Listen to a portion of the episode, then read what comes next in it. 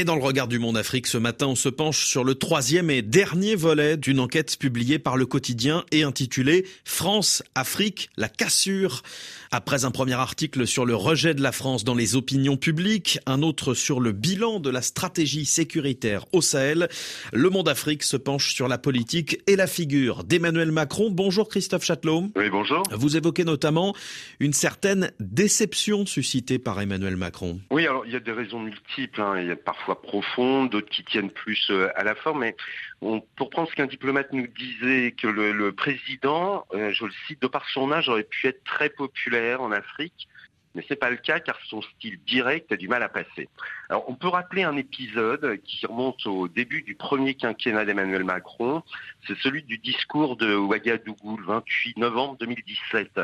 Alors le président français s'adresse à John Burkinabé, à son homologue euh, Marc Christian Caboret. Ça commence pas si mal. Hein. Il est applaudi lorsqu'il dit être d'une génération qui ne vient pas dire à l'Afrique ce qu'elle doit faire mais quelques minutes plus tard, interrogé sur les coupures de courant dans le pays, alors que le, président Caboret s'est éclipsé un moment, il lance sous forme de boutade, il est parti réparer la climatisation.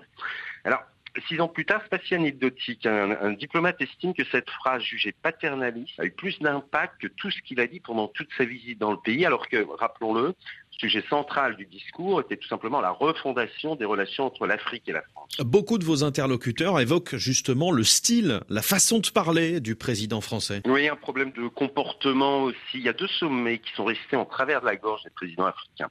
Il y a celui sur le Sahel à Pau en janvier 2021, où les chefs d'État sahéliens ont été purement et simplement convoqués par Emmanuel Macron, ils n'ont pas tellement apprécié, et celui de Montpellier, quelques mois plus tard, qui lui était réservé à la société civile et auquel donc les, présidents n'avaient pas été conviés, ils ont été snobés d'une certaine façon.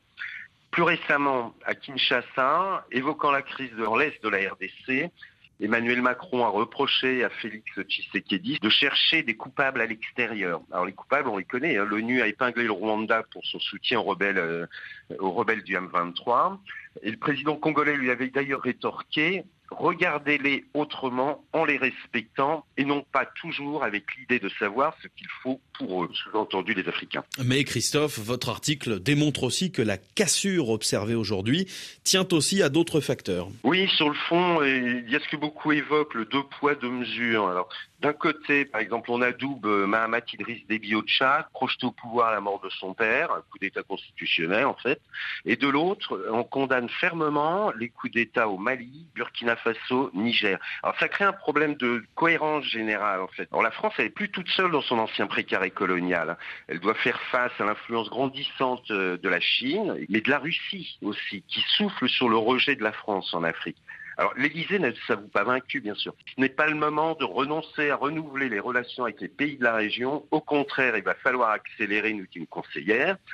Il y a un diplomate en poste sous François Hollande qui est un peu plus circonspect. Lui dit Emmanuel Macron voulait une rupture franche. Dans les faits, cela correspond à un retrait. Christophe Châtelot, merci beaucoup. Votre série France-Afrique, la cassure est à lire sur le monde.fr.